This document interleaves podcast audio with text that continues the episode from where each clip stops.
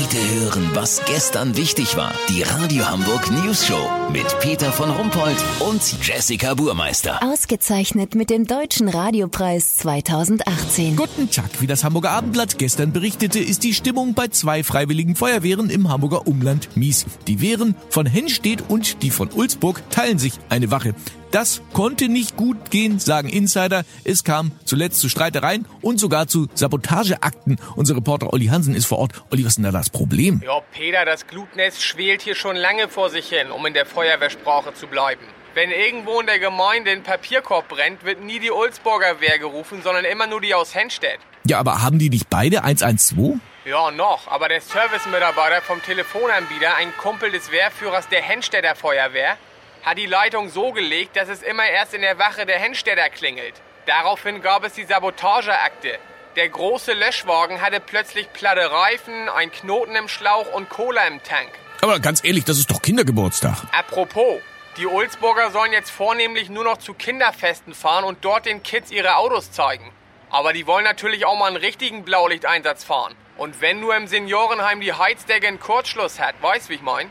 Na klar, aber warum legt man die Wehren denn eigentlich nicht zusammen? Hennstedt-Ulzburg nennt man doch auch in einem Atemzug. Dafür hat man hier schon zu viel Öl ins Feuer gegossen, Peter. Lass so machen. Angeblich soll die Ulzburger Feuerwehr heute ihren eigenen Notruf kriegen. Wieder so eine linke Nummer aus der Gemeindeverwaltung. Wieso jetzt linke Nummer? Naja, im wahrsten Sinne des Wortes. Die Nummer lautet, warte, hier, 7677 438 16114 Raude 9.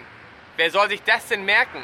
Lass so machen. Heute ist ein Krankentransport von Frau Dose zur Fußpflege nach Ellerau geplant. Wenn den wieder die Kollegen aus Hennstedt kriegen, melde ich mich noch morgen. Habt ihr das exklusiv, okay? Ja, vielen Dank, Olli Hansen. Kurznachrichten mit Jessica Buchmeister.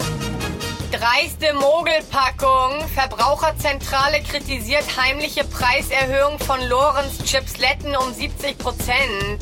Hersteller spricht von neuem Geschmackserlebnis. Ja, ist wohl eher ein neues Renditeerlebnis. Berlin. GroKo will Stillstand zur Maxime des Handelns machen und das gesamte Kabinett bis zur nächsten Wahl einfrieren lassen. Ausnahmetalent. Mann aus Bergedorf kann alle 400 Updates erklären, die sein Handy über Nacht ausgeführt hat. Das Wetter. Das Wetter wurde Ihnen präsentiert von Lorenz Chipsletten. Durch unsere dreiste Preiserhöhung ist jede Chipslette jetzt noch wertvoller. Das war's von uns. Wir hören uns morgen wieder. Bleiben Sie doof. Wir sind's schon.